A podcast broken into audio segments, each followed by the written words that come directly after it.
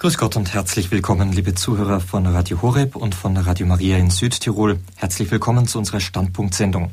Mein Name ist Peter Sonneborn und ich freue mich, dass ich Sie durch die kommenden circa eineinhalb Stunden begleiten darf. Wir haben in der Standpunktsendung immer viel Zeit. Es handelt sich auch um wichtige Themen, so auch heute. Unser Thema lautet Gott ist dreifaltig einer. Dass Gott dreifaltig ist, das ist uns Christen, möchte ich mal sagen, ohne hier jetzt auf Einzelheiten einzugehen, was die einzelnen Konfessionen betrifft. Das ist uns Christen doch sehr selbstverständlich. Wir sprechen immer von Gott Vater, dem Sohn und dem Heiligen Geist. Sehr oft, sagen wir mal außerhalb des Dreifaltigkeitssonntags, wo zu diesem Thema ja dann ausführlich gepredigt wird, ist uns aber gar nicht so recht bewusst, was das alles für uns bedeutet. Was das denn überhaupt heißt, dass Gott dreifaltig ist dass er nicht nur nur einer ist, sondern einer und drei. Und was uns auch oft nicht bewusst ist, dass das ein striktes Glaubensgeheimnis ist. Das ist etwas, was man nicht irgendwo anders her ableiten kann, denn aus der Heiligen Schrift, aus der Lehre der Kirche.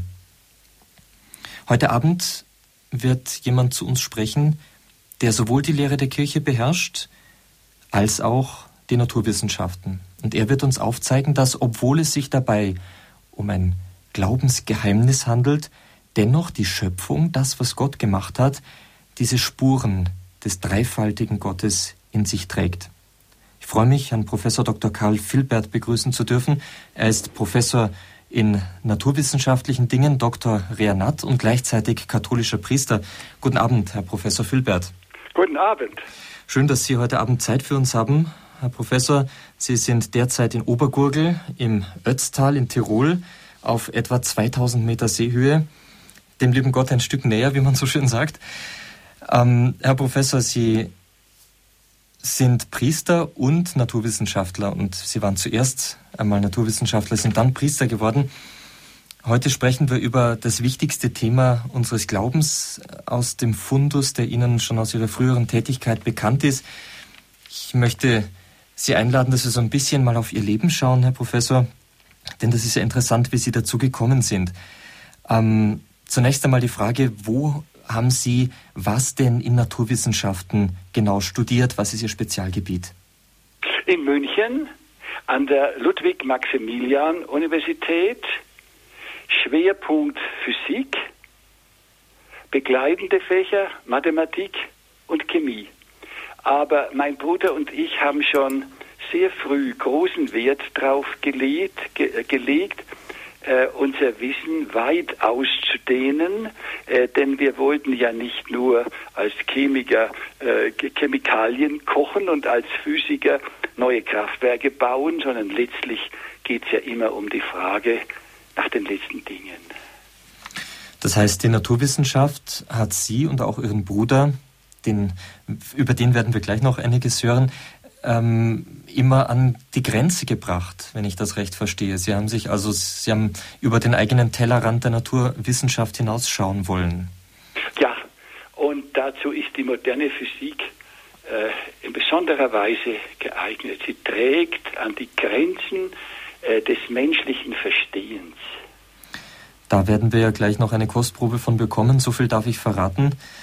Ähm, Herr Professor, wie lange haben Sie als Naturwissenschaftler gearbeitet, bevor Sie der Ruf Gottes zum Priestertum getroffen hat? Ja, das ist keine Alternative. 1900, also wir haben, mein Bruder und ich, ab Studium als selbstständige Physiker gearbeitet. Ich war nur vorübergehend tätig für die Deutsche Forschungsgemeinschaft oder im Auftrag amerikanischer Behörden, äh, immer selbstständig. Äh, und haben unseren Lebensunterhalt von Industrieerfindungen und Entwicklungen verdient. Und 1972 hat Bischof Rudolf Graber uns äh, unter dem äh, Motto ad titulum patrimonii, ein mittelalterliches Prädikat, äh, das äh, aber noch nicht äh, ausgestorben war, zu Priestern geweiht, mit der ausdrücklichen Bedingung, dass wir als Naturwissenschaftler und Techniker weitermachen müssen. Nicht in den regulären Dienst der Kirche gehen, sondern weiter. Also unsere naturwissenschaftliche und physikalische Tätigkeit ist dadurch nicht unterbrochen worden, sondern äh, es ist also unser Leben in einen neuen äh, Status in, äh, gerückt worden als Priester und wir konnten damit auch in den Industriemessen und äh, äh auf technischen Treffen und in persönlichen Gespr Gesprächen äh, konnten wir damit eben dieses Glaube und Wissenschaft äh, in geeigneter Form den Menschen übermitteln. Sie sagten, Sie wurden ad titulum patrimonii zum Priester geweiht. Bedeutet das nun genau das, was Sie uns beschrieben haben, dass Sie eben nicht in den regulären Pfarreidienst gingen? Ja, das normale, heute praktisch allein ausgeübte ist die Weihe ad servicem, zum Dienst. Das heißt, der Bischof ist, wenn ich es jetzt einmal in der Alltagssprache ausdrücke, der zahlende Boss. Mhm. Die Kirche besoldet äh, die, die, die, ähm, die, Priester, beziehungsweise im Orden äh, ist der Ordenspriester untergebracht und hat seine Versorgung.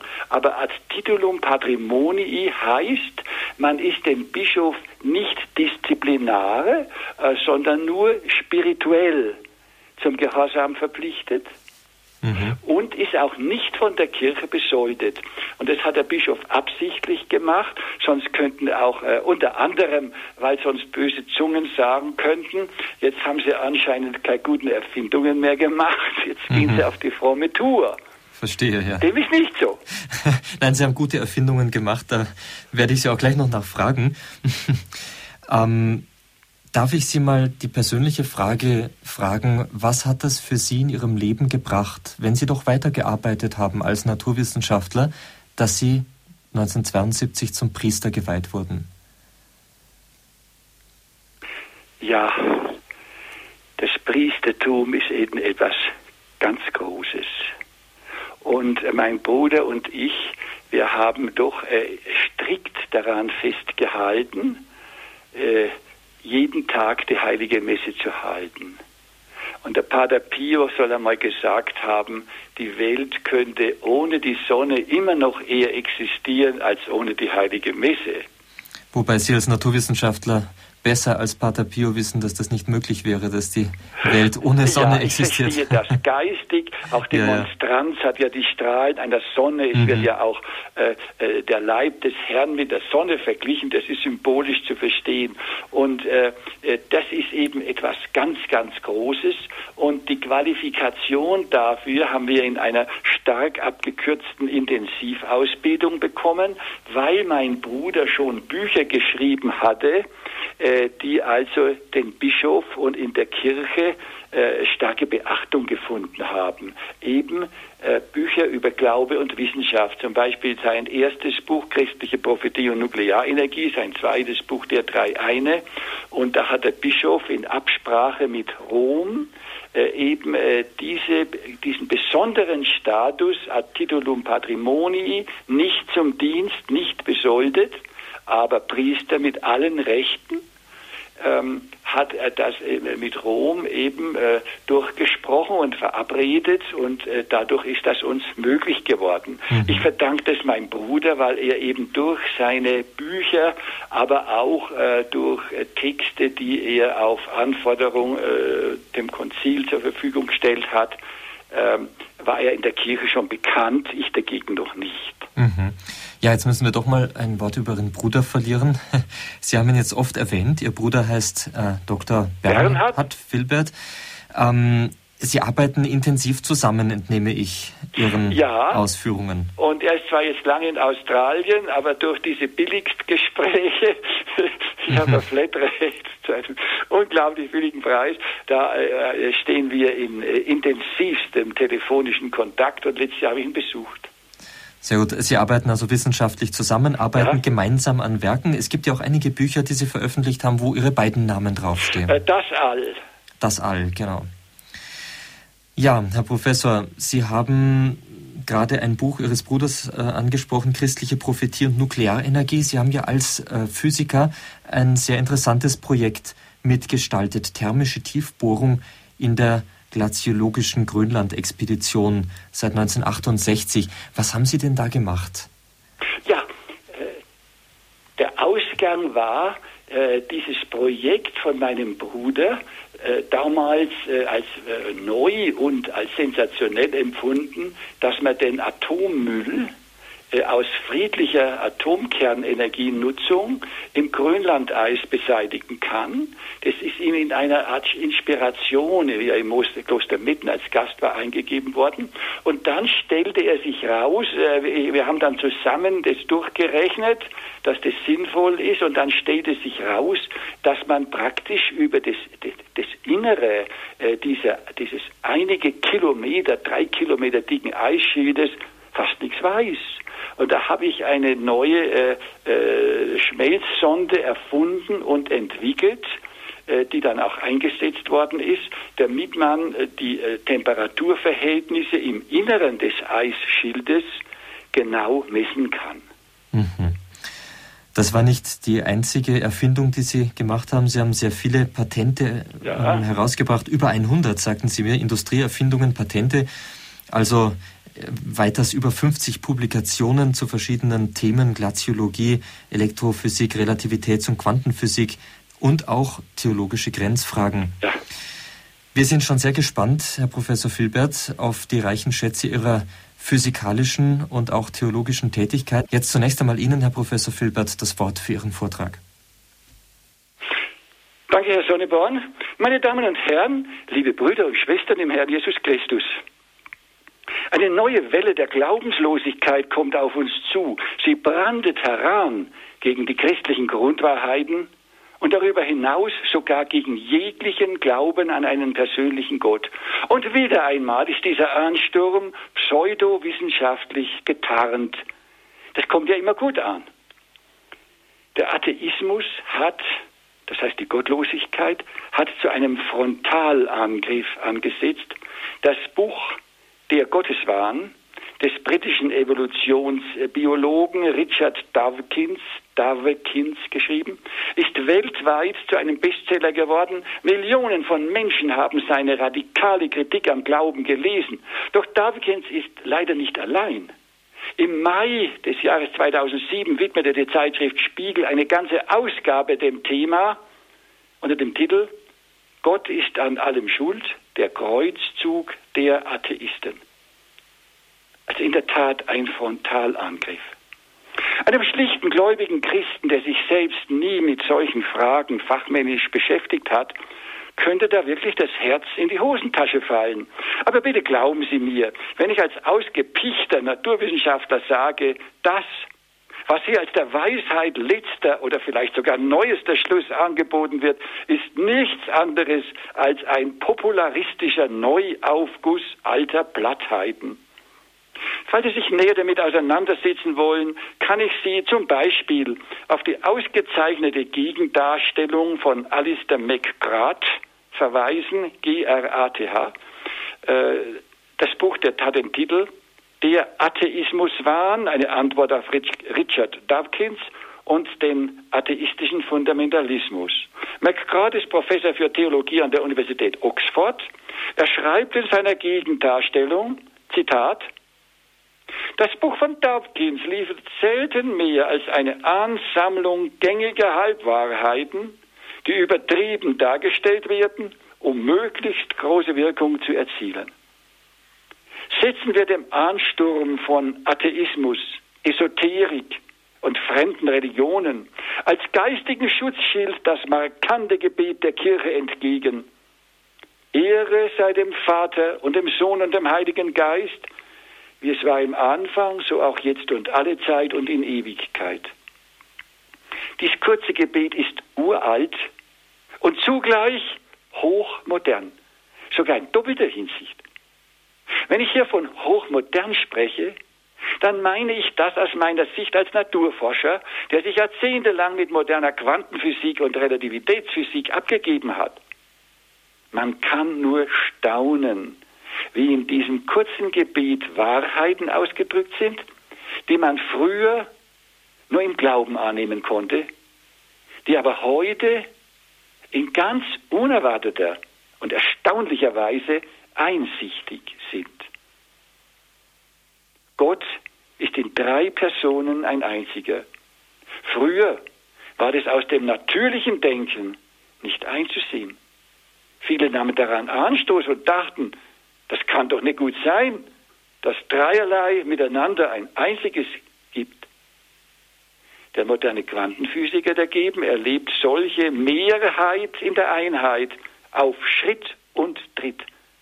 Sie ist ihm unter dem Begriff Komplementarität sozusagen zur zweiten Natur geworden. So ist das, was früher unfassbares Glaubensgeheimnis war, heute zu einer Aussage geworden, die sich harmonisch ins Weltbild einfügt. Das möchte ich gegen Ende des Vortrags noch etwas konkreter ausführen. Hochmodern ist auch die zweite Hälfte des oben genannten Kurzesgebetes. Wie es war im Anfang, so auch jetzt und alle Zeit und in Ewigkeit. Früher dachte man aus dem natürlichen Denken heraus, es gehe hier einfach um die Fülle der Zeit, nämlich Vergangenheit, Gegenwart und Zukunft. Und die Anfügung und in Ewigkeit hielt man für ein zusammenfassendes Anhängsel. Der an der modernen Physik geschulte Kosmologe, das heißt Wissenschaftler vom Weltall, weiß es anders. Raum und Zeit sind Eigenschaften dieses unseres Kosmos. Jeder von Gott geschaffene Kosmos hat seine eigene Raumzeit. Ewigkeit ist eine ganz andere Qualität. Sie ist das jenseits der Räume und Zeiten aller geschaffenen Kosmen liegende, zeitlose Sein Gottes und seiner erwählten Kinder. Es gibt im täglichen Leben, in der Herrlichkeit der Natur und in den Erkenntnissen der modernen Wissenschaften derart viele Wege zu Gott, dass man geistig schon blind sein muss, um ihn, den Herrn, nicht zu erkennen und anzuerkennen. Weil Richard Dawkins und andere Atheisten betonen, es gebe keinen Beweis für die Existenz Gottes, möchte ich gern mit einem Zitat des berühmten jüdischen Theologen Pinchas Lapide, den ich übrigens selber kannte, aus dessen zusammen mit dem Psychiater Viktor F. Frankl geschriebenen Buch Gott Suche und Sinnfrage antworten. Zitat. Zitat also von Pinchas Lapide. Sobald ich an diesem verborgenen, unsichtbaren und unbeweisbaren Gott zweifle und nach Beweisen hasche, bin ich irre geworden und versuche eigentlich, Gott zu entthronen und mein winziges Gehirn auf den leeren Thronstuhl zu setzen. Denn sobald ich ihn beweisen will, ist mein Gehirn der letzte Schiedsrichter und Gott muss sich beugen. Zitat Ende. Das soll nun nicht missverstanden werden. Gottes Beweise sind eine sehr wichtige Hilfe, wenn sie nicht als logisch zwingende Argumente, sondern als Wege zu Gott betrachtet werden. So wie das schon der Kirchenlehrer Thomas von Aquin verstanden hat und so wie das heute Robert Spähmann ausdrückt, wenn er schreibt von der Vernünftigkeit des Glaubens an Gott. Also so verstanden sind die Gottesbeweise an der richtigen Stelle. Es gibt einen persönlichen Gott, er ist dreifaltig einer. Gott ist Person. Das ist Außenstehenden keineswegs selbstverständlich. Das habe ich einmal erlebt im Gespräch mit einem führenden Industriemanager.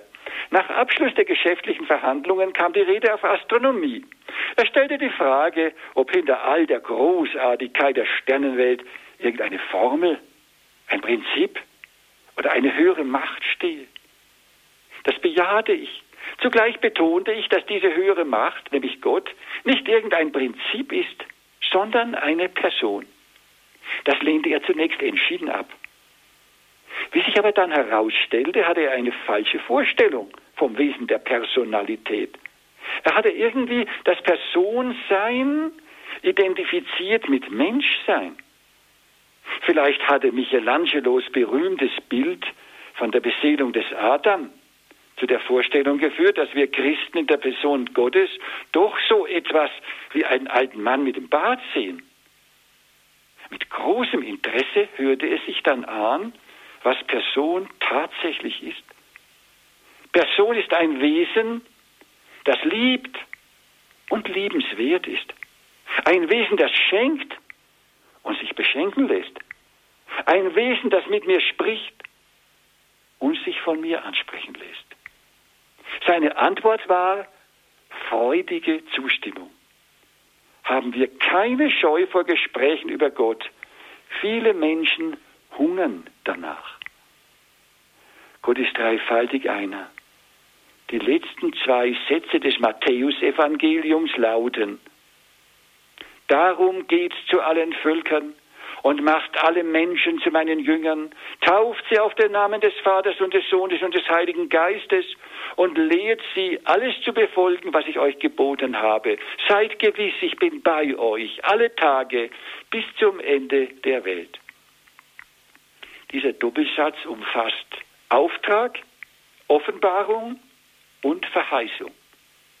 Es ist der Auftrag, durch die Verkündigung alle Menschen zu Jesu Jüngern, also zu Christen zu machen und sie durch die Taufe in den Bund mit Gott zu führen. Es ist die Offenbarung, dass der eine und einzige Gott dreifaltig ist, in der Person des Vaters, der Person des Sohnes und der Person des Heiligen Geistes.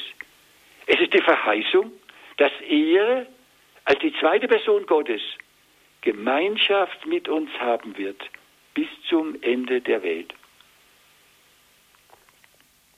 Unsere katholische Kirche bezeichnet die Dreiheit des einen Gottes als Dreifaltigkeit. Was das bedeutet, ist unter Nummer 48 im Kompendium des Katechismus der katholischen Kirche als authentische Kurzform formuliert. Zitat. Die Kirche drückt ihren Glauben an die Dreifaltigkeit aus, indem sie einen einzigen Gott in drei Personen bekennt. Vater, Sohn und Heiliger Geist.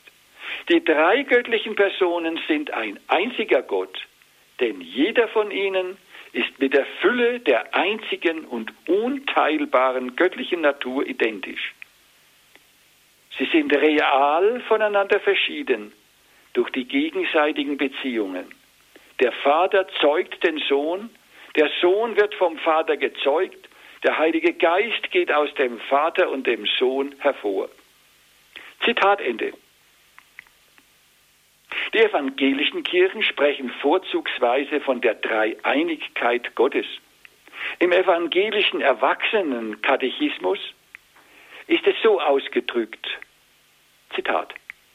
Gott erscheint nicht nur als Vater, Sohn und Geist, so dass er selbst hinter diesen Rollen ein Unbekannter bliebe. Er ist vielmehr Vater, Sohn und Geist. Zitat Ende.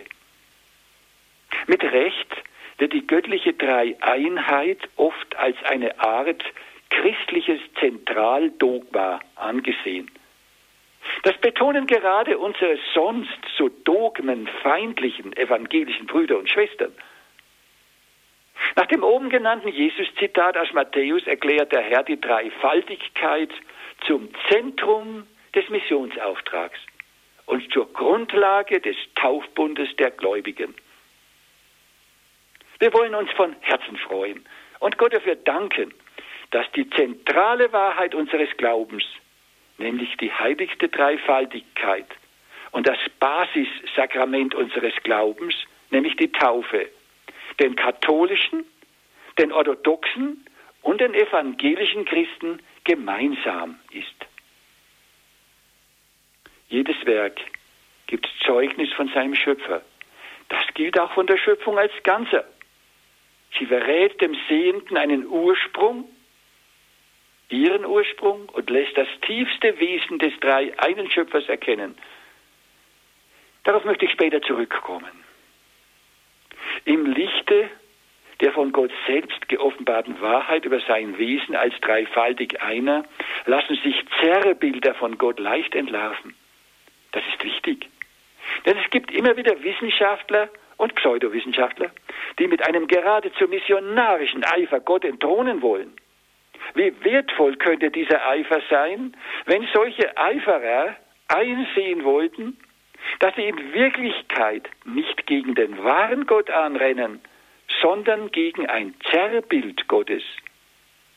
Zerrbilder Gottes zu stützen, zu stürzen, ist verdienstreich, denn dadurch öffnet sich der Blick auf den wahren Gott.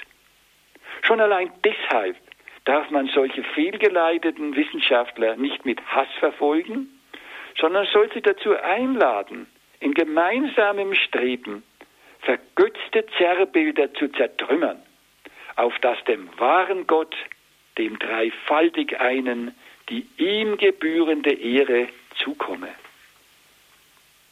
Der bekannte Psychiater und Begründer der Psychoanalyse Sigmund Freud hat Gott identifiziert mit dem Zerrbild eines unerbittlichen, den Menschen unterjochenden Tyrannen. Gegen dieses Zerrbild, gegen diesen vermeintlichen Gott hat er erbittert gekämpft. Den wahren, sich im Neuen Testament offenbarenden Gott hat er nicht gekannt. Ihn hätte er sicherlich nicht abgelehnt, denn der wahre Gott begegnet uns im barmherzigen Vater, nach dem Gleichnis vom verlorenen Sohn. Er begegnet uns im Gottes Sohn, der in unauslotbarer Liebe sein Leben für die Seinen hingegeben hat, um sie aus der Sklaverei der Sünde loszukaufen. Und er begegnet uns im Heiligen Geist, dem Geist der Freiheit der Kinder Gottes. So schreibt der Völkerapostel Paulus im fünften Kapitel des Galaterbriefs. Ihr seid nämlich zur Freiheit berufen, Brüder, aber missbraucht die Freiheit nicht zum Dienst des Fleisches, sondern dienet einander in Liebe.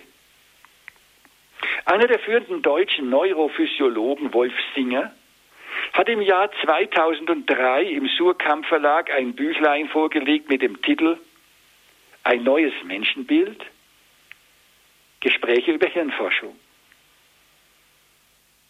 Er stellt darin ein weitgehend materialistisches Menschenbild vor. Es ist nicht das Bild eines Menschen, der von Gott erschaffen und in die freie Entscheidung für oder gegen Gott gestellt ist, sondern das Bild eines unfreien Menschen, der nicht verantwortlich ist für sein Ich. Das falsche Menschenbild führender Neurowissenschaftler beruht letztlich auch auf einem Zerrbild von Gott. Und weil sie, wie Sigmund Freude, dieses Zerrbild von Gott mit dem wahren Gott identifizieren, lehnen sie Gott selbst ab. Das ist Atheismus als Missverständnis. Ihr Zerrbild von Gott besteht darin, dass sie letztlich Gott nicht über, sondern neben die Gesetze der Physik, Chemie und Biologie stellen.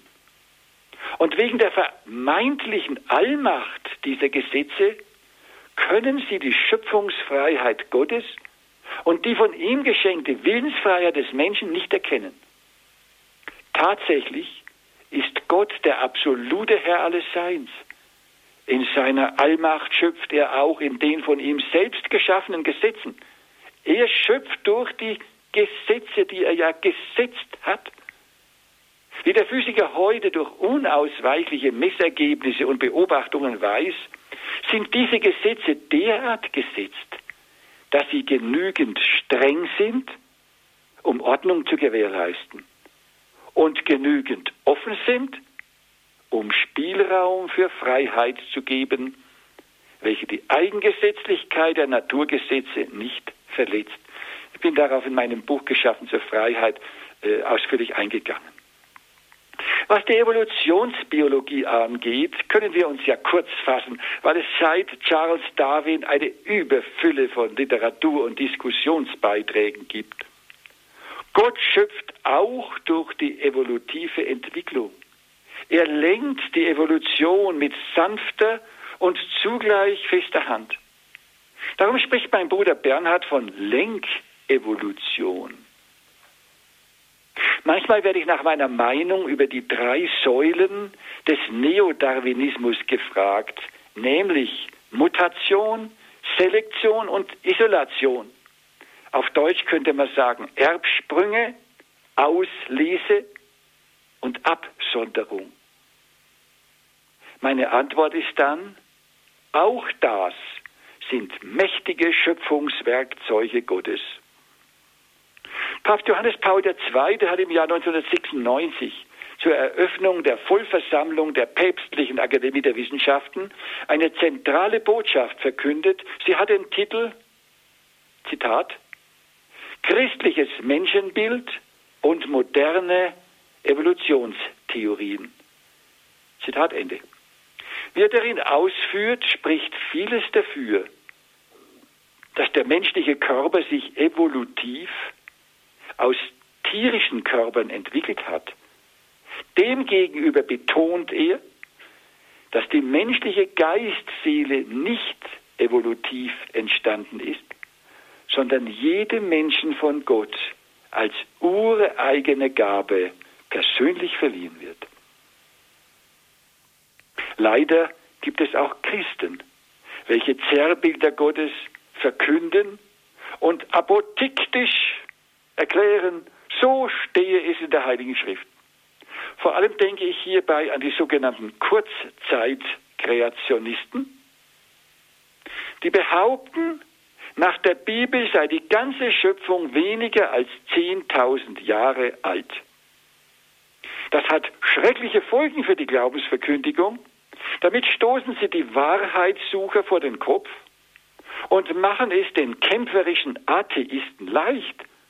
Denn diese brauchen doch dann nur noch zu sagen, was zu beweisen war, eure Bibel ist ein Märchenbuch und euer Gott ist ein Hirngespinst. In der Tat, das Zerrbild eines Gottes, der angeblich die Welt vor sechs, acht oder zehntausend Jahren gemacht hat und der jede Tierart für sich aus dem Nichts geschaffen hat, das ist wirklich ein Wahn. Moderne Atheisten wagen zu behaupten, eine Welt ohne den Glauben an Gott sei besser, weil es keine religiösen Verirrungen gebe. Das ist Unsinn. Denn einzelne Verirrungen sind immer noch besser als die allgemeine Herrschaft der Lüge. Die rote und die braune Ideologie des letzten Jahrhunderts haben doch gezeigt, wie gottlose Systeme in einem Meer von Blut und Tränen enden. Es ist alles so einfach. Wer nicht die Demut hat, Gott anzuerkennen, der hat auch nicht die Demut, eigene Fehler einzugestehen. Für das Ausbleiben der versprochenen Paradiese müssen also Feinde verantwortlich gemacht und vernichtet werden. Freilich ist durch die Kirche im Laufe ihrer 2000-jährigen Geschichte so manches Unrecht, ja sogar Verbrechen geschehen. Kirchenfeinde bemühen sich, das aufzulisten und überzeichnet anzuprangern. Doch das unvergleichlich schwerwiegende Gute, das von der Kirche und im Namen Jesu Christi getan wurde und wird, das ignorieren sie geflissentlich. Wie viel schlechter stünde es um Europa und um weite Teile der Welt ohne den engagierten Einsatz der Christen und der christlichen Gemeinschaften. Lassen Sie mich einfügen, ich bin, wie Herr Sonneborn gesagt hat, in Obergurgel.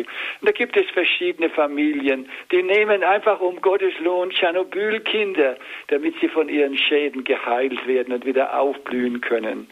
Im Namen des Herrn. Nach dem dritten Kapitel des Buchs Exodus hat sich Gott seinem Diener Mose im brennenden Dornbusch mit dem Namen Yahweh offenbart. Die Theologen haben lang über die richtige Übersetzung dieses Namens diskutiert. Früher übersetzte man das üblicherweise mit Ich bin, der ich bin. Diese Übersetzung hat sich auch unser heiliger Vater in seinem Buch Jesus von Nazareth zu eigen gemacht. Auf Seite 177 gibt er dazu den Kommentare. Er ist schlechthin. Gott ist der absolut Seiende. Der Gottesname Yahweh hat aber noch einen anderen Aspekt, nämlich, dass Gott bei seinem erwählten Volk und bei all seinen Kindern ist. Beide Aspekte gehören zusammen. Gott ist absolut und Gott ist mit seinen Kindern. Um diese beiden Seiten miteinander auszudrücken? Ist der Gottesname in der Einheitsübersetzung der Bibel mit der Ich bin da ausgedrückt? In einem Jugendheim, das ich zu ehrenamtlicher Seelsorge regelmäßig besuchte, ereignete sich ein Vorfall, den ich einfach nicht vergessen kann. In der vorweihnachtlichen Zeit schickte eine Mutter ihrer dort zur Erziehung untergebrachten Tochter ein Paket mit Weihnachtsplätzchen. Die Tochter nimmt es nicht in Empfang, sondern schreibt darauf Annahme verweigert. Wie schrecklich. Die Tochter hat die Annahme der Liebesgabe ihrer Mutter verweigert. Aber noch schrecklicher ist es, wenn ein Mensch die Annahme der Offenbarung und der Liebesgaben seines himmlischen Vaters verweigert. Unser heiliger Vater hat in seiner zweiten Enzyklika Auf Hoffnung sind wir gerettet auch die Hölle erwähnt als das Sein derer, Zitat, an denen nichts mehr zu heilen, in denen die Zerstörung des Guten unwiderruflich ist. Zitat Ende. Eine unheimliche Befürchtung beschleicht mich beim Gedanken an diejenigen, welche mit allen Kräften Gottes Existenz leugnen, seine Offenbarung ablehnen und seine Liebeserweise zurückweisen, aus ihrem Annahme verweigert, könnte nach ihrem Tod ein Annahme nicht möglich werden. Der moderne Physiker weiß um sogenannte Horizonte. Das sind unüberschreitbare Grenzen, Grenzen, durch welche nicht einmal Kommunikation oder irgendein Informationsaustausch möglich ist. Auch die Hölle ist vermutlich in einen entsprechenden geistigen Horizont gehüllt. Das bedeutet, falls ein Gottesleugner in das unvorstellbar Grauen der Hölle gerät, dann bekommt er auf eine schreckliche, subjektive Weise sogar recht. Denn dort in der Hölle ist kein Gott erkennbar und kein Gott gegenwärtig. Es ist alles nur Wahn. Das Nicht-Kennen wollen ist zu einem Nicht-Kennen können geworden. Gott selbst sagte den Verworfenen so wie im Gleichnis von den zehn Jungfrauen nach Matthäus 25. Der Bräutigam zu den törichten Jungfrauen sagt, Amen, ich sage euch, ich kenne euch nicht. Fliehen wir zum Herrn, dass er auch die fanatischsten Gottesleugner vor der unwiderruflichen existenziellen Gottestrennung bewahren möge. Kardinal Newman hat einmal gesagt, es sei besser, eine Kerze anzuzünden, als den fehlenden Sonnenschein zu beklagen. Beherzigen wir das in Bezug auf den Glaubensschwund in unseren Landen. Suchen wir die Gründe hierfür nicht immer nur bei anderen Menschen und in äußeren Umständen.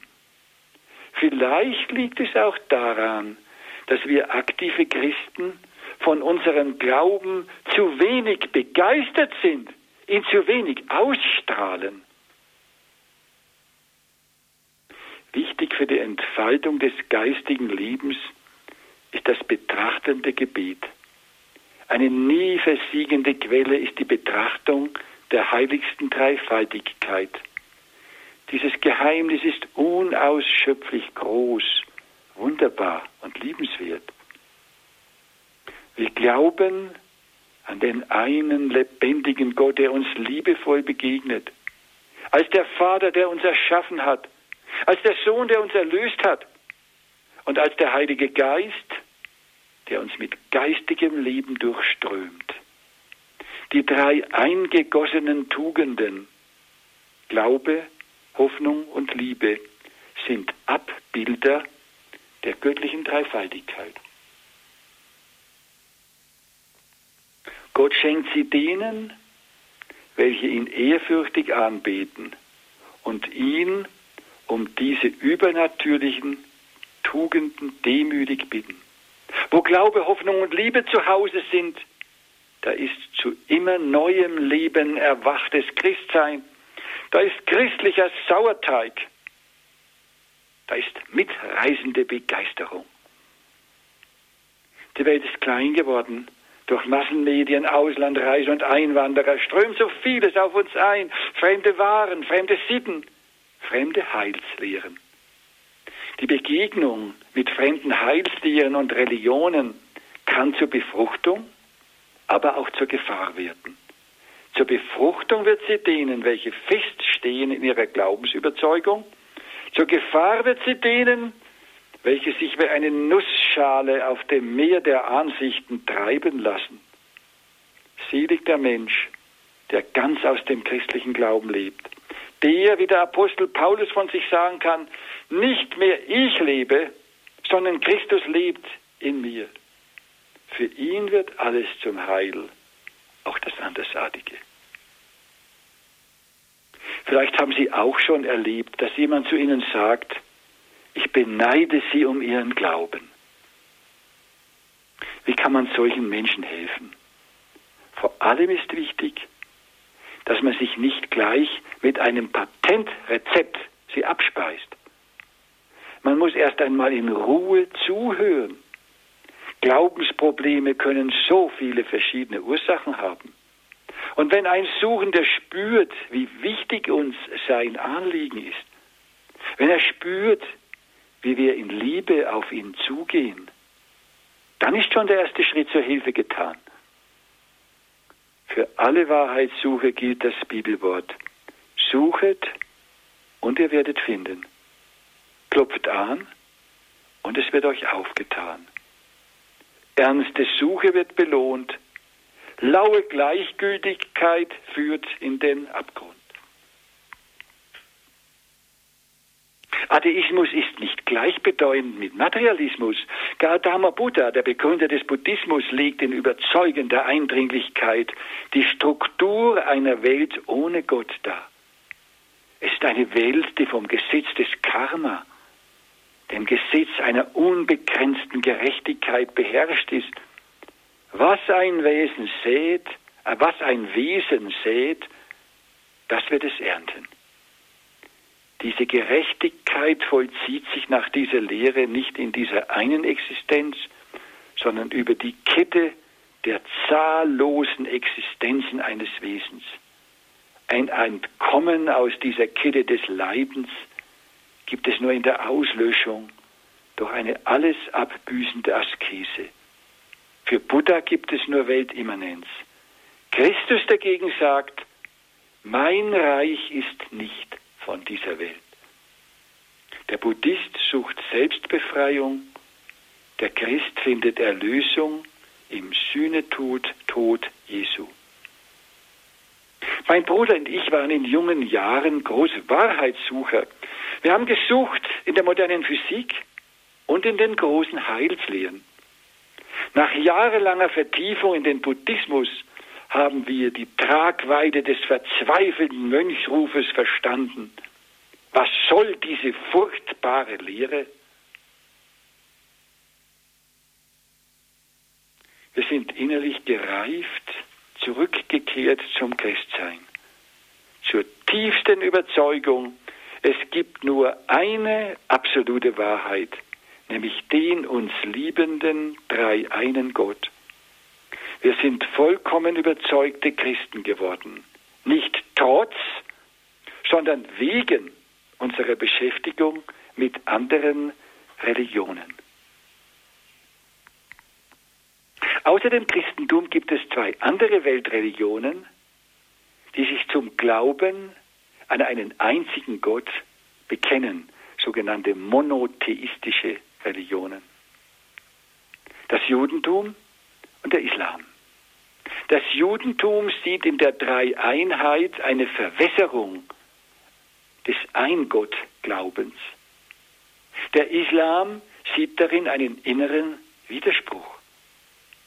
Diese Einwände sind ernst Denn in der Tat, bis vor 100 Jahren war die göttliche Dreifaltigkeit ein Geheimnis unseres Glaubens, das dem logischen Denken zu widersprechen schien.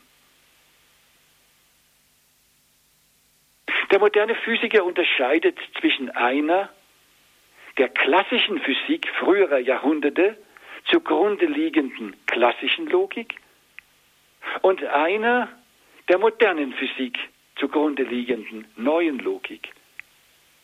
Nach der klassischen Logik ist allerdings die Dreifaltigkeit Gottes unverständlich.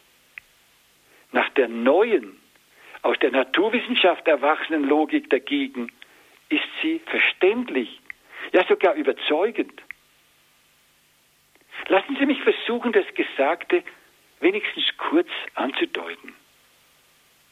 Isaac Newton behauptete, das Licht bestehe aus quasi punktförmigen Teilchen, also ganz kleine Körperchen, die da mit Lichtgeschwindigkeit wie eine Garbe dahinfliegen.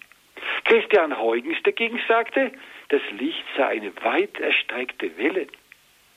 Heute weiß man, dass beide Aussagen zugleich richtig und falsch sind. Denn bei der Ausbreitung verhält sich Licht als Welle. Bei Reaktionen verhält es sich als Teilchen. Das ist die berühmte Welle-Teilchen-Komplementarität, die schon Niels Bohr so in den Vordergrund gestellt hat. Sie gilt nicht nur fürs Licht, sondern für alle Mikro, mikrokosmischen Teilchen und Wellen. Im Zusammenhang mit der modernen Wechselwirkungstheorie kommt noch ein dritter Aspekt dazu, das Austauschquant. Diese Komplementarität von drei untrennbar zusammengehörigen, sich scheinbar widersprechenden Aspekten zu einem Ganzen ist das grundlegende Prinzip des Mikrokosmos. Also noch einmal beim Licht.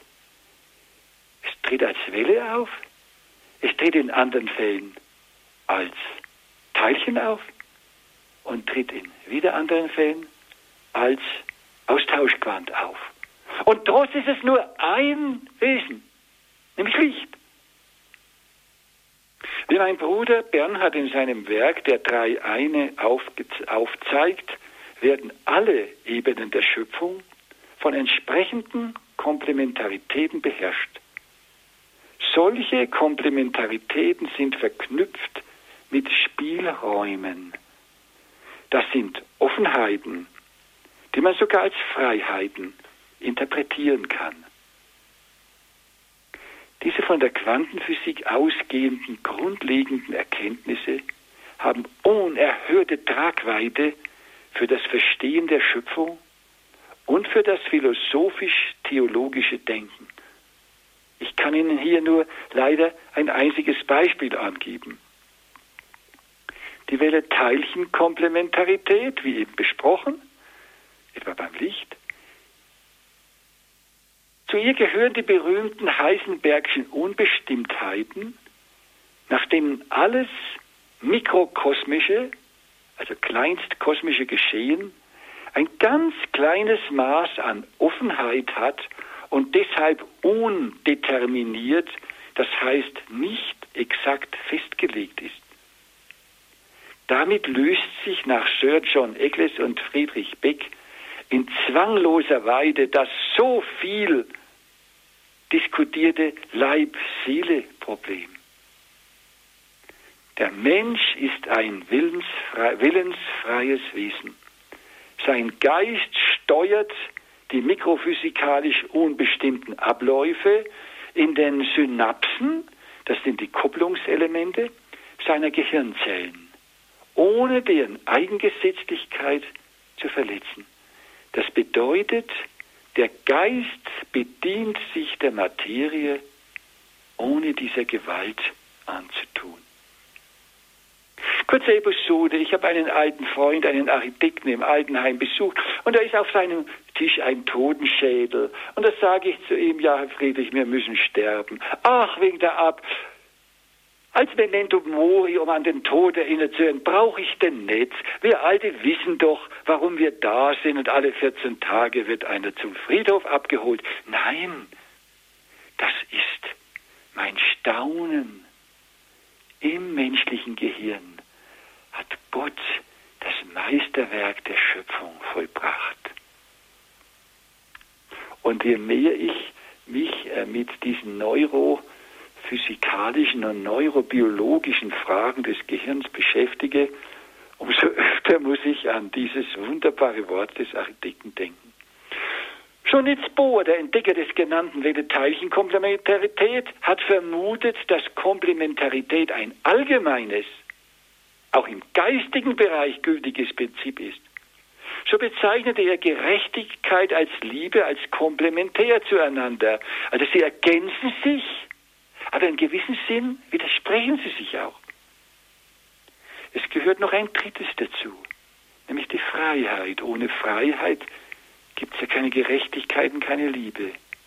Gerechtigkeit, Freiheit und Liebe ergänzen und zugleich verdrängen einander. Sie bilden miteinander eine vollständige Komplementarität. Oder betrachten wir Taufe, Glaube und Werke. Sie gehören untrennbar zusammen. Und viele andere unseres Werte, unseres Glaubens sind komplementär. Manche Aussagen des Neuen Testaments, die auf den ersten Blick als widersprüchlich erscheinen, sind in Wirklichkeit komplementär zueinander. Dreiteilige Komplementaritäten und die ihnen zugehörigen Freiheiten beherrschen alle Bereiche der Schöpfung. Sie sind das Abbild des Dreieinen Gottes. Auch der Mensch ist als Bild des dreieinen Schöpfers ein Dreiklang aus Körper, Seele und Geist. So bewahrheitet sich für den Wissenschaftler ebenso wie für den Laien der Eingangssatz des dritten Hochgebetes der heiligen Messe. Ja, du bist heilig, großer Gott, und alle deine Werke verkünden dein Lob. Amen. Hier ist Radio Horeb und Radio Maria in Südtirol mit der Standpunktsendung. Bei uns geht es heute Abend, liebe Zuhörer, um das Thema Gott ist dreifaltig einer. Das ist das zentrale Dogma, die zentrale Glaubenswahrheit unseres christlichen Glaubens. Das, was uns von allen anderen Religionen, auch von denen, die an einen Gott glauben, noch einmal unterscheidet. Wir bekennen, wie wir gehört haben, wie wir auch aus unserem Glauben bereits wissen, einen Gott in drei Personen. Den Vortrag hat heute Abend Professor Dr. Karl Filbert, katholischer Priester und Professor für Philosophie hier bei uns bei Radio Horeb gehalten. Für Physik, verzeihen Sie, ebenfalls für Philosophie. Wir haben aus seiner Erfahrung als Physiker gehört, wir haben aber auch aus seiner Glaubenserfahrung, aus seinem theologischen Wissen gehört, dass das, was uns früher weit unverständlicher war, gerade durch die moderne Naturwissenschaft doch ein Stück weiter in unseren Verständnisbereich hereingerückt ist, nämlich, dass es eine Komplementarität zwischen eins und drei geben kann, zwischen einem Wesen und drei Personen, die dieses eine Wesen ausmachen. Herr Professor Filbert, herzlichen Dank zunächst einmal für Ihren interessanten Vortrag mit vielen Anregungen, Impulsen, die darin enthalten waren, von Theologie bis zur Naturwissenschaft. Herr Professor, Sie haben gesagt, die moderne Naturwissenschaft lässt eigentlich das dreifaltige Antlitz Gottes ein bisschen aufleuchten, widerspiegelt dieses dreifaltige Antlitz Gottes. Nun sagt uns doch eigentlich die Theologie, dass Gott, insofern er nach außen hin wirkt, immer als der eine wirkt. Also dass nicht ähm, die eine Person dies und die andere Person das andere wirkt, sondern die Schöpfung wurde vom einen Gott geschaffen. Wie ist das möglich, dass dann äh, doch in der Schöpfung die Spur des dreifaltigen Gottes sichtbar wird. Ja, ähm, erlöst äh, sind wir ja durch unseren Herrn Jesus Christus, durch den Sohn Gottes. Wobei wir, äh, wie Sie ja auch betonen, immer im Auge behalten müssen, dass es hier um Gott als den Ganzen geht, aber eben doch um Gott in der Person seines Sohnes Jesus Christi. Und im Heiligen Geist, da ist es entsprechend. Kindschaft Gottes im Heiligen Geist. Oder wenn wir betrachten, der Heilige Geist, von wem ist er gesandt? In den ersten christlichen Jahrhunderten hat man gesagt, vom Vater ausgeht. Und später hat man gesagt, vom Vater um zum Sohne ausgeht. Ja, das ist jetzt auch wieder die Vielfalt der Personen. Wenn einer sagen würde, zur Hälfte vom Vater und von Hälfte vom Sohn, das wäre natürlich ein barer Unsinn. Sondern der Vater, der Schöpfer der Welt, also die Person, die Schöpfer im eigentlichen Sinn ist, hat den Heiligen Geist uns zugedacht, aber unser Herr Jesus Christus hat durch seinen Sühnetod uns würdig gemacht, den Heiligen Geist zu empfangen. Insofern ist es also richtig, dass der Heilige Geist vom Vater ausgeht und auch vom Sohn, aber im Sinne des vom Sohn uns vermittelt werden. Und diese Geheimnisse, die werden ja eben, wie Sie es auch schon am Anfang äh, betont haben, am Dreifaltigkeitssonntag ausgeführt.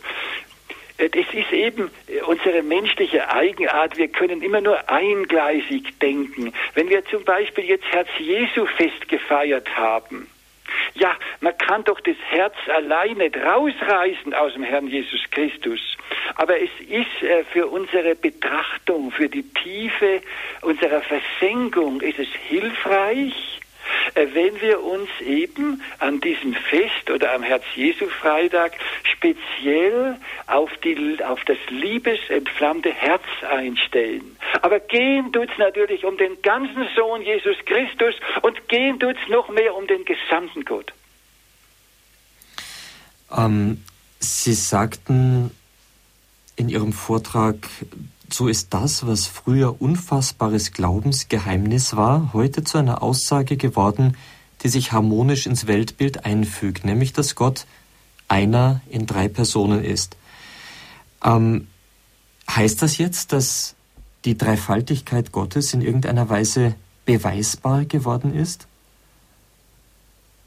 Meine Meinung zu äh, Gottes Beweisen im exakt mathematischen Sinn äh, habe ich ja indirekt ausgedrückt, indem ich äh, Pindars Lapide zu Wort habe kommen lassen. Mhm. Also das Wort beweisen, wenn Sie das in einem früheren Sinn äh, gebrauchen, das heißt erweisen, dann würde ich ja sagen. Aber ein Beweis, der keine Freiheit mehr lässt, der zwingt oder zwingen möchte, da würde ich Nein sagen. Äh, und zwar nicht nur aus dem, in dem konkreten Fall, sondern äh, die, Gott veranschlagt die Freiheit, die er uns Menschen gegeben hat, derart hoch, dass er uns weder brachial körperlich zwingt, noch durch unsere Umwelt zwingt und nicht einmal durch mathematische oder quasi mathematische Beweise zwingt. Es bleibt immer äh, eine Offenheit, sodass der, der diese Erweise sieht, freudig sagt, freilich, so ist es. Aber der, der die Annahme verweigern möchte, immer wieder eine Möglichkeit findet, wenn auch noch so unwahrscheinlich und an den Haaren herbeigezogen, aber doch einen Ausweg findet. Also, de, also zurück, äh, wenn Sie sagen R-Weise, würde ich sagen ja. B-Weise, also im streng logischen Sinn würde ich sagen nein, weil die Freiheit eben immer bleibt. Aber es wird immer evidenter. Es wird dieser Widerspruch oder scheinbare Widerspruch, würde man aus der heutigen Perspektive sagen, äh, zwischen Verstand und Glaube, der löst sich, weil der Verstand geschult durch die moderne Wissenschaft, Naturwissenschaft, eben einsieht, äh, dass das ganze Denken, die ganze Struktur der Schöpfung eben wie mehrfach erwähnt, ein Abbild des Schöpfers ist.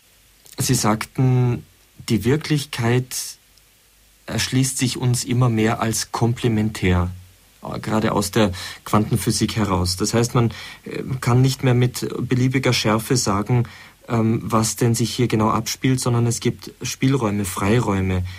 Ist denn, wenn man diese Wirklichkeit aus einem mikrokosmischen Bereich in unseren ganz normalen Lebensalltag überträgt, hier nicht die Gefahr gegeben, dass wir über das Wörtchen komplementär dazu kommen, ähm, exakte Aussagen zu leugnen, dass wir sagen, na ja, so eine richtige Wahrheit zu dem Thema gibt es nicht, man könnte das so sehen und auch so sehen und beides ist wahr.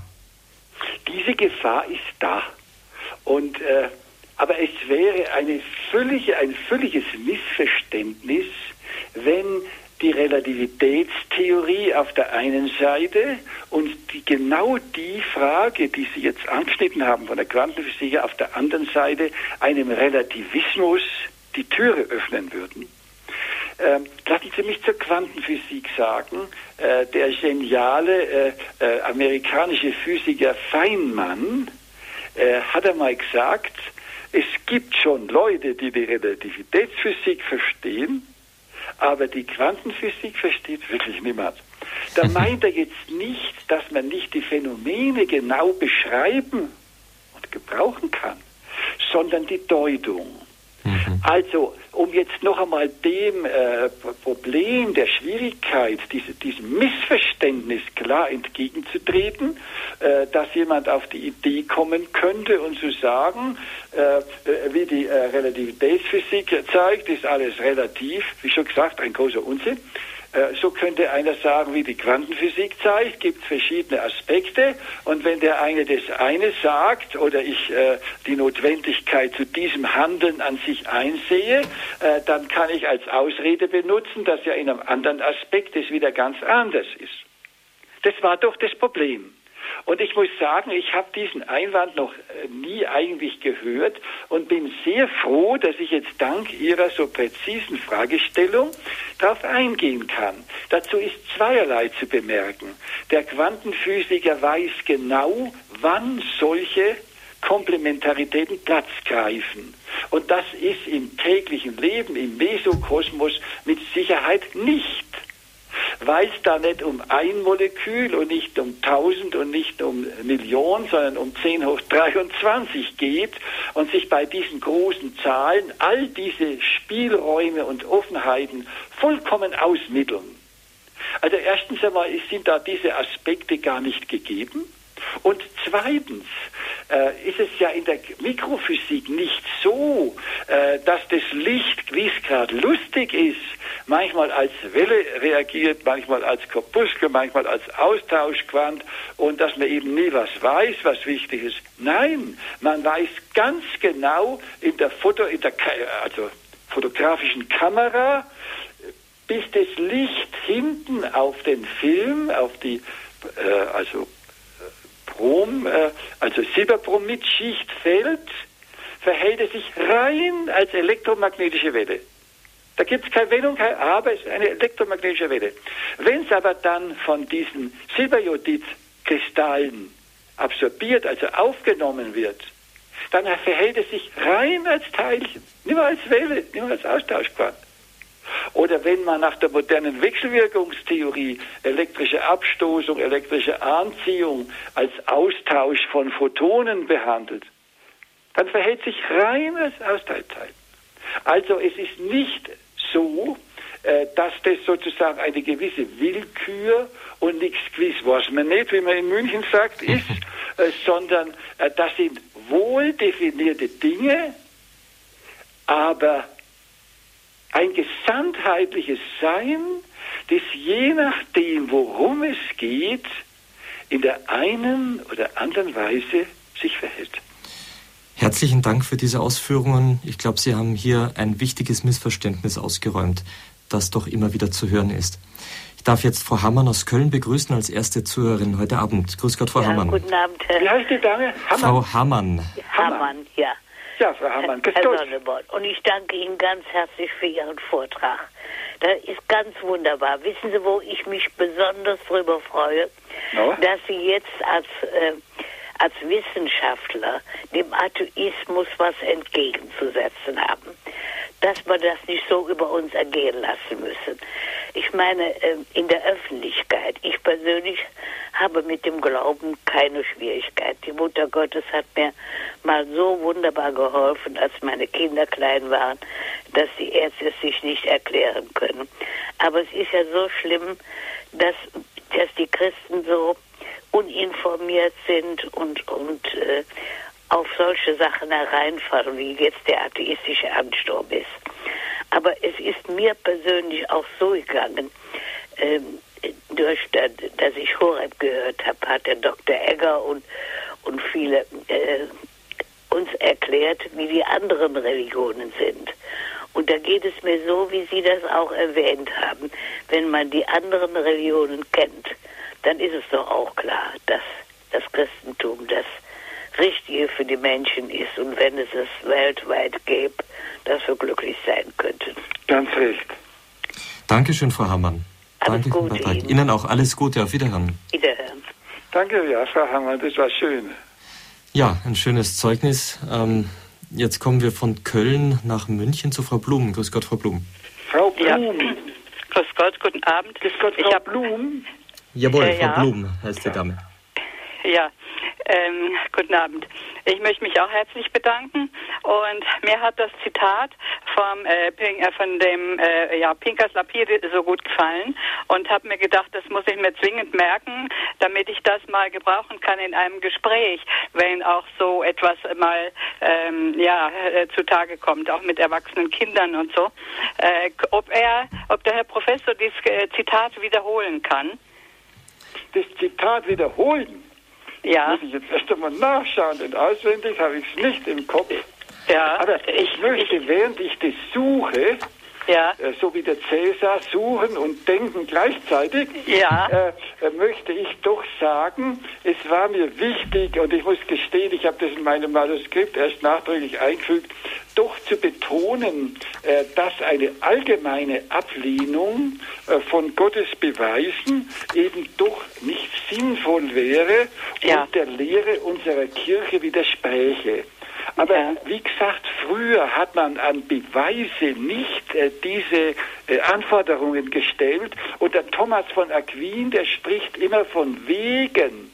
Oder wenn jetzt der Robert Spemann in einem Buch, das mir gerade der Pater Leopold hingelegt hat, der letzte Gottesbeweis, Robert Spemann, übrigens Ja. seinen Vater, den Heinrich Spemann, ein ganz wunderbarer Gottesmann, ja, Priester, weil er konvertit war. Er war Ja. verheiratet, hat diesen Sohn bekommen, den Robert, der jetzt so berühmt ist, München. ja, der ist Äh, bekannt, ja. Und, äh, den, äh, und der, der, der Heinrich ist leider gestorben. Inzwischen war ein uralter Knabe inzwischen schon. Und äh, der war ursprünglich evangelisch und eben, wie gesagt, verheiratet mit Sohn und äh, ist dann konvertiert und Priester geworden. Und der spricht von der Vernünftigkeit des Glaubens an Gott. Also Ja. wenn Gottes Beweise so verstanden werden, als Wege zu Gott, als aufzeigen, wie vernünftig und wie sinnvoll und wie naheliegend, dann sind sie gut. Aber wenn sie sozusagen oberster Richter über Gott sein muss, wenn sich also Gott gefallen lassen muss, äh, seine Existenz Ah. nachgewiesen zu bekommen, Ja, ich glaube, jetzt fällt mir das Zitat ein, dass Sie gesagt haben, ich setze praktisch äh, mein, meinen kleinen Verstand auf den Thron und entthrone äh, den allmächtigen Gott. ja, übrigens inzwischen habe ich es auch gefunden, ja, darf ich es diktieren? Ja, gerne. Sobald ich an diesem verborgenen, unsichtbaren und unbeweisbaren Gott zweifle und nach Beweisen hasche, Ja, bin ich irre geworden und versuche eigentlich Gott zu entthronen. Kommen Sie wieder das ja, ja. Und mein winziges Gehirn, als äh, Naturwissenschaftler würde ich sagen 1,5 Kilogramm, Ja. äh, mein winziges Gehirn auf den leeren Thronstuhl zu setzen. Denn sobald ich ihm beweisen will, ist mein Gehirn der letzte Schiedsrichter und Gott muss sich beugen. Ja. Das ist Also- wunderbar, Ja, genau. weil es genau nicht gegen die Gottesbeweise als solche, sondern was Gottesbeweise nicht sein dürfen. Ja, sie dürfen genau. nicht Schiedsrichter über Gott sein, sondern sie sollen im Namen Gottes und im Auftrag Gottes zeigen, wie sinnvoll der Glaube an den Herrn ist. Ja, ja, dieses Entthronen hat mir gut gefallen und meinen kleinkarierten Verstand setze ich auf den Thron, sage ich jetzt mal mit meinen Worten. Ja, das kommt mir genauso. jetzt genauso vor, äh, wie wir oft sagen, wie kann Gott dies und dies und das zulassen? Und mir hat mal jemand gesagt, ja, ja, wir wären alle die besseren Götter geworden. So, muss dass wir urteilen über Gott, das ist immer in unserer, äh, äh, sind wir immer in dieser Gefahr. Und das hat mir so gut dazu gepasst. ja, jetzt muss ich noch was sagen. Das ist jetzt Ingenieursdenken und da werden natürlich alle exakten Wissenschaftler und Theologen die Nase rümpfen. Aber ich denke mir so, ähm, wenn es äh, zwingende, komplizierte, logische Beweise gäbe, Ja, dann wären die Gescheiten und Begabten auch wieder vorne dran. Ja. Und die Schwachbegabten und Armen, das wären auch wieder die Deppen. ja. Und im Evangelium steht es genau andersherum. Genau Und andersrum. ich habe immer das Gefühl, ich geh gehöre zu den Armen, äh, dem Gott einiges geoffenbart hat. Ich und danke ich, dir, Vater, dass du das den Klugen Genau. und Weisen verborgen hast. und das da ist ich eine wunderbare Stelle. Ja, da hätte ich am liebsten einfügen und den Gottesbeweisler. Ja, ja, genau. Weil dass Verborgen man ihn nämlich nur mit dem. Herzen finden kann und nicht mit Formeln und nicht mit dem Verstand. Ja. Und Danke, es heißt, ja. das ist übrigens auch interessant, es heißt nicht, und dass du das den Dummen geoffenbarst, sondern Naja, den, ja, ja. den äh, Unmündigen. Den das Einfachen. heißt, die ihre ähm, Kompetenz in die Hände Gottes legen, die sich Ja, von genau. Gott führen lassen, wie ein unmündiges Kind von den Eltern, den Ja. Unmündigen geoffenbart. Und auch Ja. das ist für mich ein Grund, warum ich, äh, wie jetzt schon mehrfach gesagt, Gottes Beweise im Sinn eines Urteils über Gott Ja. wieder bitte, äh, lapide ablehne, aber als äh, Erhärtung und Stütze und Hilfe für den Verstand gern gelten lassen. Ja, herzlichen Dank. Durch Ja, Ihre Frau Frage, Blum. Frau Blum, so meine- ja, Diskussion. war eine sehr wichtige Frage, auch die Sie jetzt klären konnten, Herr Professor. Wir kommen jetzt aus München nach Traunstein zu Schwester Anna Miriam. Grüß Gott, Schwester. Ja, grüß Gott, hier ist Schwester Anna Miriam Traunstein. Anna Miriam. ja, Ja, sehr schön. wir kennen Was für uns. Schwester? Schwester Anna Miriam vom Heiligen Kreuz aus Altötting. Ach, ja, ja, grüß Gott, Schwester. Grüß Gott, wir kennen uns Freilich. von Säckingen von Büschelberg. Ja, Genau. Und wir sind jetzt in Traunstein und durch ein großes Geschenk haben wir heute das allererste Mal äh, hier Radio Horeb empfangen. Und ich war fasziniert, dass da gleich stand, dass man Ihren Vortrag hören kann. Und das haben wir jetzt auch getan. Und äh, ich möchte einfach herzlich danken, wie, äh, wie klar das ist, dass einfach die Dreifaltigkeit, dass sie äh, sich immer wiederholt dass man es auch in der Wissenschaft findet. Dass es also nicht so einfach Gott, Vater, Sohn, Heiliger Geist oder so, sondern dass ich das immer wieder finde, zurückführend auf Gott und dass es so was Großartiges war und für uns ein, ein ja, einfach ein Geschenk. wunderbar. Schwester Anna Miriam, grüßen Sie doch die anderen Schwestern ganz, ganz herzlich. Und zwar nicht bloß in Traunstein, wo mein Bruder geboren ist, äh, Ah. sondern auch in Altötting und Ja. Büdelberg und Säckingen und wo auch immer. Genau, und ich melde mich dann ganz privat mal äh, telefonisch bei Ihnen Gern, in. München. Sie haben ja meine Telefonnummer. Ja, die hole ich mir bei der Schwester Astrid, okay? Ja, ist recht. Und grüßen Sie auch. Wiedersehen. So, Wiedersehen. ja, herzlichen Dank, Schwester Anna Miriam. Alles Gute Ihnen nach Traunstein. Ähm, natürlich herzlich willkommen im Kreise der Zuhörer von Radio Horeb, heute zum ersten Mal dort zu hören. Ähm, ein trautes Wiederhören auf Radio Horeb, auch ganz nett, Herr Professor. Ähm, jetzt kommen wir von Traunstein wieder ganz in den hohen Norden zu Frau Fechler aus Ankungen. Grüß Gott, Frau Fechler. Wie bitte, Frau Frau Fechler. Grüß Gott, Herr. Fechler? Jawohl. Gleich eben nach der Frau Fechler, die jetzt, ja, ich denke so ein paar Minuten. Grüß. Ich bin dran. Ja, Wo grüß bin Gott. Bitte laut sprechen. Ich, bei mir kommt es alles Ja, so es leid. war noch jemand anderes zu hören. Da Grüß grad Gott, leider hören eine- Sie mich jetzt? Ich höre Sie jetzt gut, ja. Grüß Gott, Herr Professor Dr. Filbert. Ich, freu, ich wollte Ihnen nur sagen, ich freue mich sehr, dass ich Sie jetzt wenigstens noch hören kann, weil ich vorhin erst vor 9 Uhr reingekommen bin vom Zug Liturgietagung in Münster.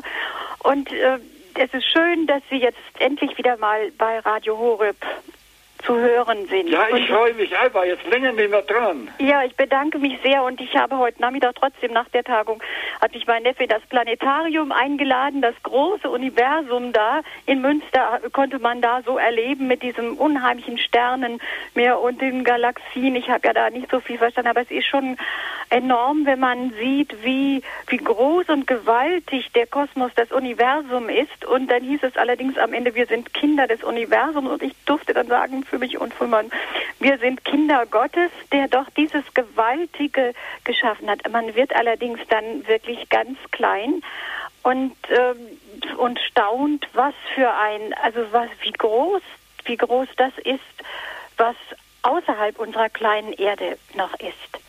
Ja, wenn man dies, diese Schöpfungsgewalt erlebt, ich Ja. erlebe sie auch hier in der Hochgebirgswelt.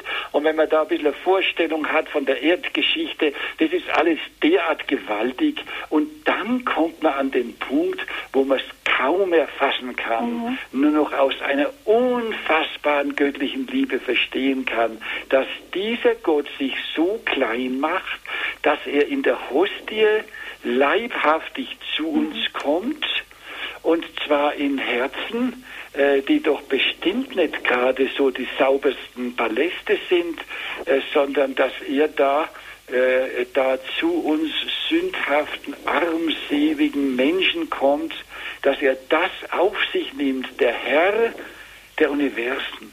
Das ist so unfassbar. Also wenn man da Menschen hört, die sagen, das können sie nicht glauben, das muss man einmal nachempfinden. Und das ist nur aus einer Liebe zu verstehen, die, die alles menschliche Denken über, übersteigt. Kann man nicht begreifen. Unsere menschliche Sklavennatur angenommen. ja. Ja, herzlichen ich Dank, Frau danke Fechler. Ihnen und dass Sie Danke, so Frau dieses, Fechler. dieses Schön. Glaubensbekenntnis trotz Ihrer großen, Ihrer enormen naturwissenschaftlichen Begabung, das ist schön für unsere Kirche. Dafür Dank Ach, danke, danke. Gott. Ja. Dankeschön, Frau Fechler. Auf. Wiederhören. Alles Gute. Ja, das kann man bei Ihnen fast andersrum sagen, Herr Professor. Ähm, vielleicht gerade wegen Ihrer großen naturwissenschaftlichen Begabungen, so wie, wie wir Ihrem Lebenslauf entnehmen konnten, nicht? Auch die Naturwissenschaft kann offensichtlich zu Gott hinführen.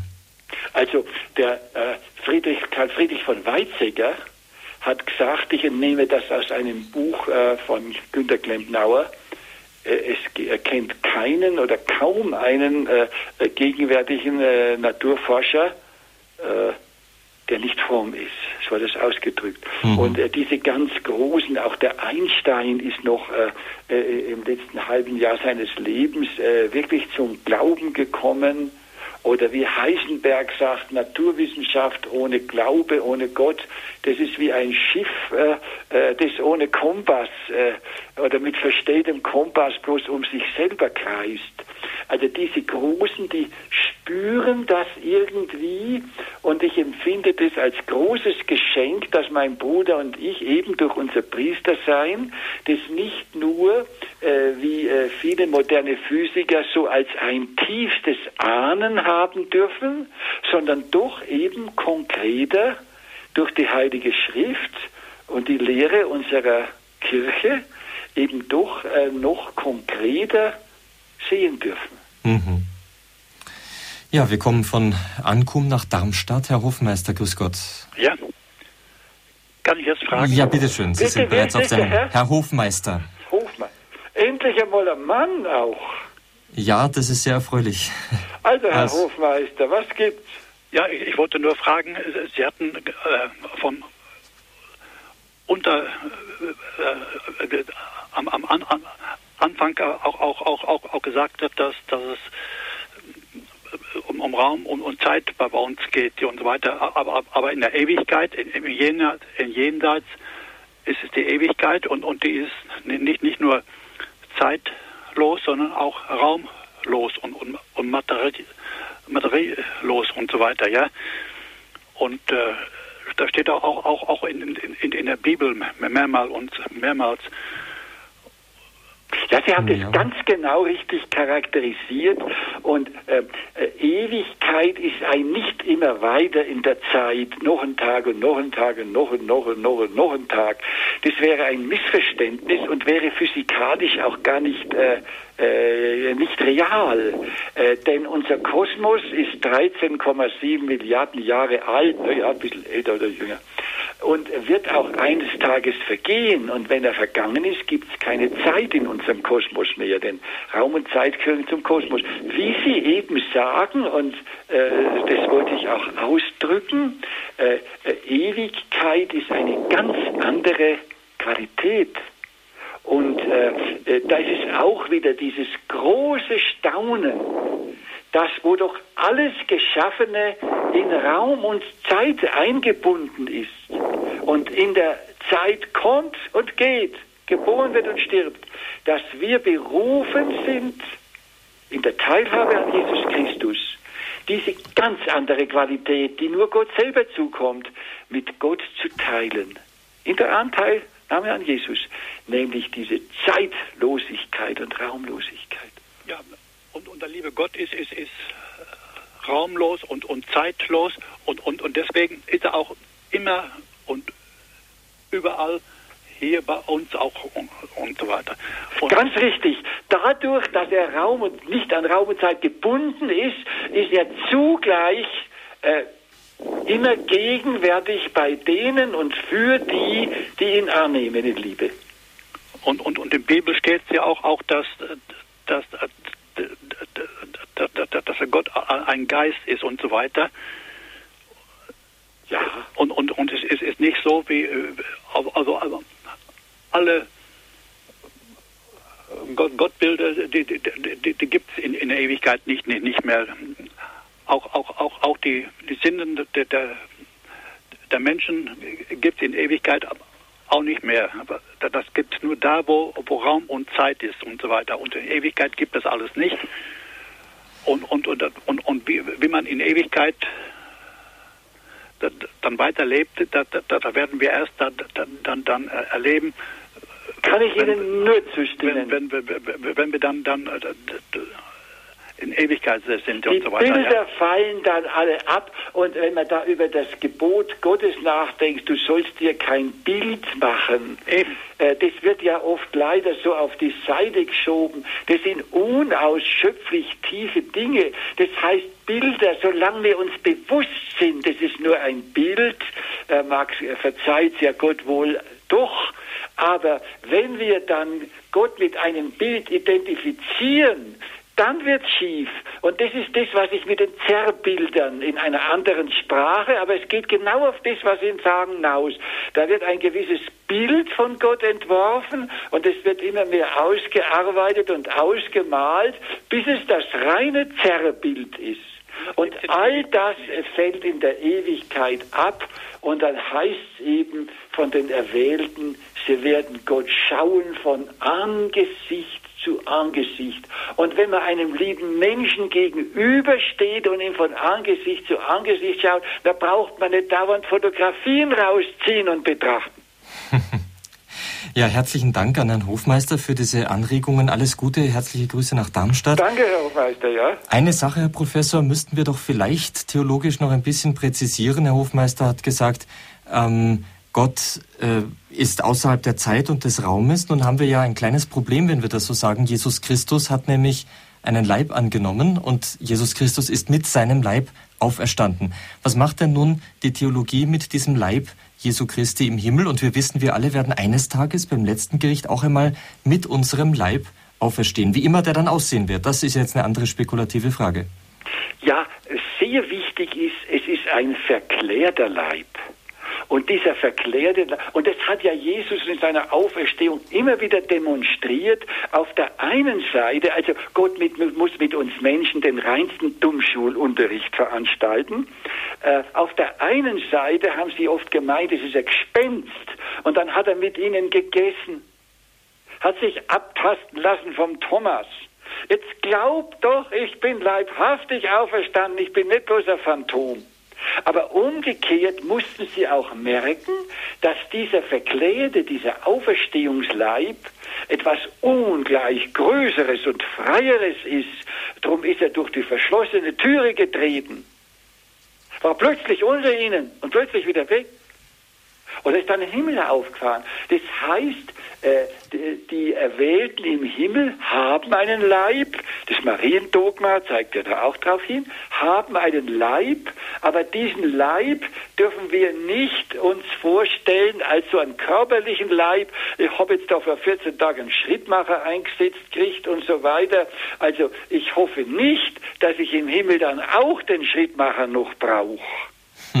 sondern das sind alles eben irdische, fleischliche, chemisch-biologische, noch, also Einkleidungen, die aber dann, ähm, wie gesagt, im verklärten, im Auferstehungsleib äh, ist es dann alles, sind diese Behelfe nicht mehr und unser Körper, unser Leib, äh, körperlicher, also chemischer Leib, der braucht ja viel Service und das merkt man im Alter. Da muss man richtig essen und dann wieder Diät und schauen, dass der Stoffwechsel stimmt und dass man sein Herz nicht überlastet. Man muss dauernd wie bei einem alten Auto dahinterher sein, dass einem nicht kaputt wird.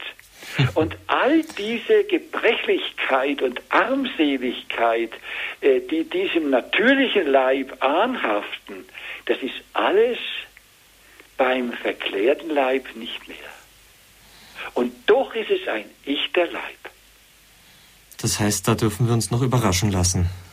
Ja, also es wird alles, äh, kein Auge, ich glaube, an das sollten wir manchmal denken, kein Auge hat gesehen, kein Ohr gehört, was Gott denen bereitet, die ihn lieben. Wie der heilige Petrus ja auch einmal schreibt, die Elemente werden vergehen wie durch Feuer hindurch. Also das deutet ja schon einen ziemlich radikalen Wandel an, ja. den man sich wohl, wie Sie es gerade gesagt haben, kaum ja, vorstellen ja. kann. Das hat ja der Herr Hofmeister alles irgendwie sehr treffend da, äh, äh sehr treffend charakterisiert, auch mhm, mit mhm. diesen Bildern und so. Es wird ganz anders sein und doch äh, ist das, was uns der Herr geoffenbart hat, ist Wahrheit und Wirklichkeit. Aber jetzt kommt da wieder die Quantenphysik. Da sieht man eben, dass vieles zwar Wahrheit ist, aber eben doch nur äh, symbolisch, äh, also so gut ausgedrückt, wie man es eben kann. Und die letzten Wahrheiten, die entziehen sich einfach dem menschlichen Denken und der menschlichen Sprache. Und wer das Glück hat, wie ich zum Beispiel, mit wirklichen Mystiker äh, bekannt oder sogar sehr eng zu sein, äh, die Menschen sagen ja von Gottes Begegnungen, Gott spricht. Und wenn man fragt, so wie damals die Richter, die Jungfrau von Orleans, die Jeanne d'Arc, welche Sprache? Ja, sie sprechen nicht Deutsch und nicht Französisch und nicht Englisch. sondern Gott spricht durch seine Gegenwart, aber lebendiger als in irgendeiner Sprache. Aber das überschreitet unser menschliches Fassungsvermögen. Darum fragt man dann doch wieder, hat er jetzt gutes Französisch oder schlechtes gesprochen? Äh, mit derart banalen Fragen haben so, so die arme Jungfrau von Orléans, Jeanne d'Arc sie es drüben, haben sie doch da gequält. Mhm. Tja. Also, das ist doch ein schöner Abschluss. Es bleibt noch einiges offen, obwohl die Wissenschaft, wie wir von Ihnen gehört haben, immer tiefer in die Geheimnisse der Schöpfung vordringen darf. Und wenn das dann im Licht des Glaubens gesehen wird, wie aus Ihrer Perspektive, dann ist das doch ein, ein äußerst fruchtbar, eine äußerst fruchtbare Begegnung.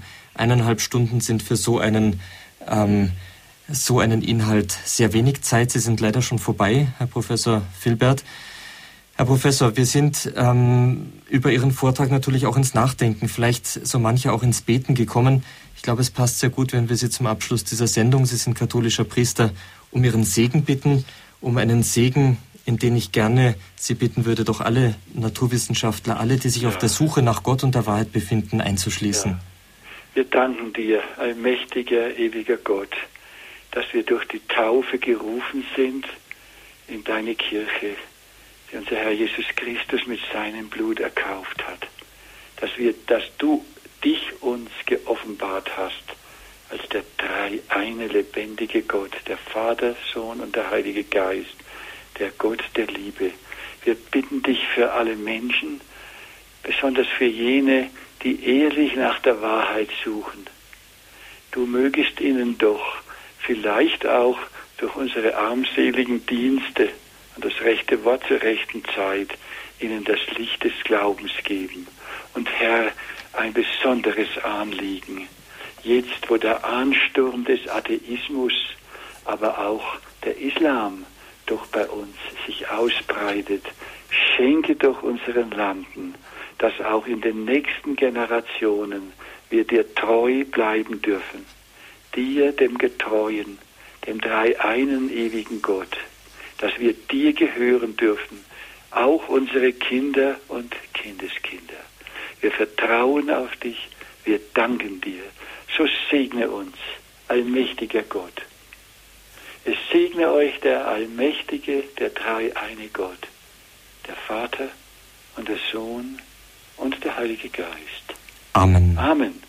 Herzlichen Dank, Herr Professor, für diese schöne Stunde mit Ihnen. Ich wünsche Ihnen auch im Namen all unserer Zuhörer mit Sicherheit Gottes reichen Segen für Ihr Wirken und alles Gute und hoffentlich auf ein baldiges Wiederhören hier bei Radio Horeb. Ich bedanke mich auch für die guten Wünsche, für die Segenswünsche, fürs Gebet und aber auch für die Möglichkeit, über den Radio Horeb zu so, so vielen Menschen zu sprechen. Auf Wiederhören und Auf alles Wiederhören. Gute. Liebe Zuhörer, danke, dass Sie dabei waren, dass Sie sich eingebracht haben, diese Sendung lebendig mitgestaltet haben. Ich darf mich bei Ihnen verabschieden, wünsche Ihnen gottesreichen Segen, eine gesegnete Nacht, einen schönen Abend, weiter viel Freude mit unserem Programm. Ihr Peter Sonneborn.